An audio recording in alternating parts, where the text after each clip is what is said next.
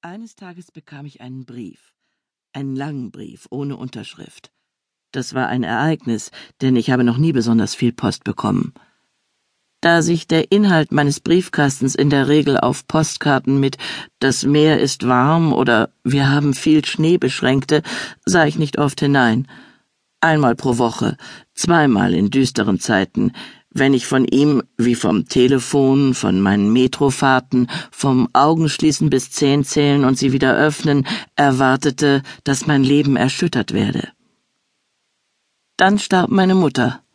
Da hatte ich, was ich wollte. Um ein Leben zu erschüttern, gibt es kaum etwas Besseres als den Tod einer Mutter. Ich hatte noch nie Kondolenzbriefe gelesen. Nach dem Tod meines Vaters hatte mir meine Mutter diese triste Lektüre erspart. Sie hatte mir nur die Einladung zur Übergabe der Medaille gezeigt. Ich erinnere mich noch an die erbärmliche Zeremonie. Ich war seit einigen Tagen dreizehn. Ein großer Kerl drückt mir die Hand. Er will mich anlächeln, aber ich sehe nur ein Zucken. Sein Mund ist schief, und wenn er spricht, ist es noch schlimmer. Wir bedauern zutiefst, dass der Tod am Ende einer so heldenhaften Tat stand. Mademoiselle, Ihr Vater war ein Held. Sagen Sie diesen Satz zu allen Weisen Ihres Krieges? Denken Sie, dass der Stolz Sie von Ihrem Kummer ablenkt? Das ist sehr barmherzig, aber lassen Sie es lieber bleiben. Ich habe keinen Kummer. Außerdem war mein Vater kein Held, nicht einmal mit dem ganzen Alkohol, den er jeden Tag trank. Nehmen wir lieber an, dass Sie sich in der Person geirrt haben und vergessen das Ganze. Auch wenn es Sie erstaunt, ich bleibe dabei, Mademoiselle Werner. Ich spreche durchaus von Sergent Werner. Er hat sich als Freiwilliger gemeldet, um den Weg zu erkunden, und er wusste, dass das Feld vermint war. Ob Sie es wollen oder nicht, Ihr Vater hat sich ausgezeichnet, und Sie müssen diese Medaille annehmen. Mein Vater hat sich nicht ausgezeichnet, Monsieur Schiefmaul, er hat sich umgebracht. Und Sie sollten das auch meiner Mutter sagen. Ich will nicht die Einzige sein, die es weiß. Ich will mit ihr darüber sprechen können. Und auch mit meinem Bruder Pierre. Der Selbstmord eines Vaters darf kein Geheimnis bleiben. Ich erfinde oft Dialoge, um Sachen auszusprechen, die ich denke. Das erleichtert mich. In Wirklichkeit war ich gar nicht bei dieser Zeremonie zum Gedenken an die Soldaten im Indochina-Krieg, und in Wirklichkeit habe ich nur ein einziges Mal laut gesagt, dass sich mein Vater umgebracht hat. Zu meiner Mutter, in der Küche an einem Sonnabend.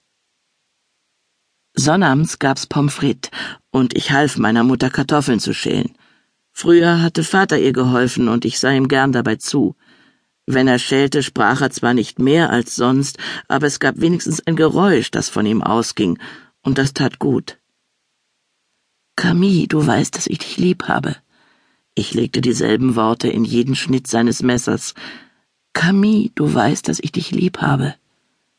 In mein eigenes Schneiden hatte ich an jenem Sonnabend andere Worte gelegt.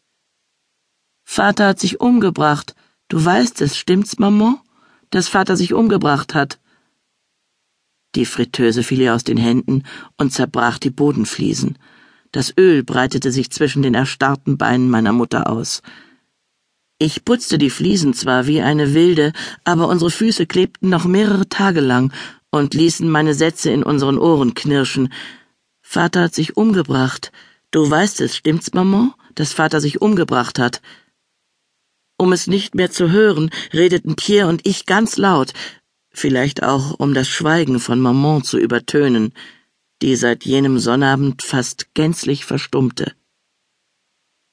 Die Küchenfliesen sind noch immer zerbrochen. Das ist mir letzte Woche aufgefallen, als ich dem interessierten Paar Mamans Haus gezeigt habe. Jedes Mal, wenn das interessierte Paar, sofern es sich in ein Käuferpaar verwandelt, auf den großen Riss am Boden schaut, wird es auf die Nachlässigkeit der Vorbesitzer schimpfen. Die Bodenfliesen werden das Erste sein, was sie erneuern lassen. Sie werden froh sein, loszulegen. Wenigstens dazu wird sie gut gewesen sein, meine entsetzliche Enthüllung. Sie müssen das Haus unbedingt kaufen. Sie oder andere, das ist mir egal, aber jemand muss es kaufen. Ich will es nicht und Pierre auch nicht. Ein Ort, an dem einen alles an die Toten erinnert, ist kein Ort zum Leben. Als Maman von der Zeremonie nach Hause gekommen war, hatte sie mir Vaters Medaille gezeigt. Sie hatte mir gesagt, dass der Mann, der sie ihr übergab, einen schiefen Mund hatte und zu lachen versucht, als sie versuchte, ihn nachzuahmen. Seit Vaters Tod konnte sie nichts anderes mehr versuchen. Sie gab mir die Medaille, presste meine Hände zwischen ihre und sagte, dass sie mir zustehe. Dann fing sie an zu weinen. Das konnte sie noch sehr gut. Ihre Tränen fielen auf meine Hände und ich entzog sie ihr heftig. Den Schmerz meiner Mutter an meinem Körper zu spüren, war mir unerträglich.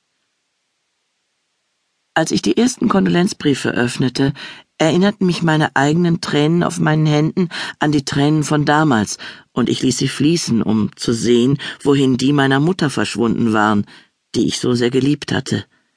Ich wusste, was in diesen Briefen stand, dass Maman eine außergewöhnliche Frau war, dass der Verlust eines geliebten Menschen schrecklich ist, dass nichts so sehr schmerzt wie diese Trauer und so weiter und so weiter. Ich musste sie nicht lesen. Deshalb teilte ich die Umschläge jeden Abend in zwei Haufen. Rechts die, die den Namen des Absenders trugen, links die, die keinen trugen, und ich begnügte mich damit, die Briefe auf dem linken Haufen zu öffnen und direkt zur Unterschrift zu springen, um zu sehen, wer mir geschrieben hatte und wem ich danken musste. Am Ende habe ich nicht vielen gedankt, und niemand hat es mir übel genommen. Der Tod entschuldigt jeden Mangel an Höflichkeit. Der erste Brief, den ich von Louis bekam, lag auf dem linken Haufen. Der Umschlag hatte meine Aufmerksamkeit geweckt, noch bevor ich ihn öffnete. Er war viel dicker und schwerer als die anderen. Auch sein Format ließ nicht an eine Kondolenzkarte denken. Es war ein handgeschriebener Brief, mehrere Seiten lang und ohne Unterschrift.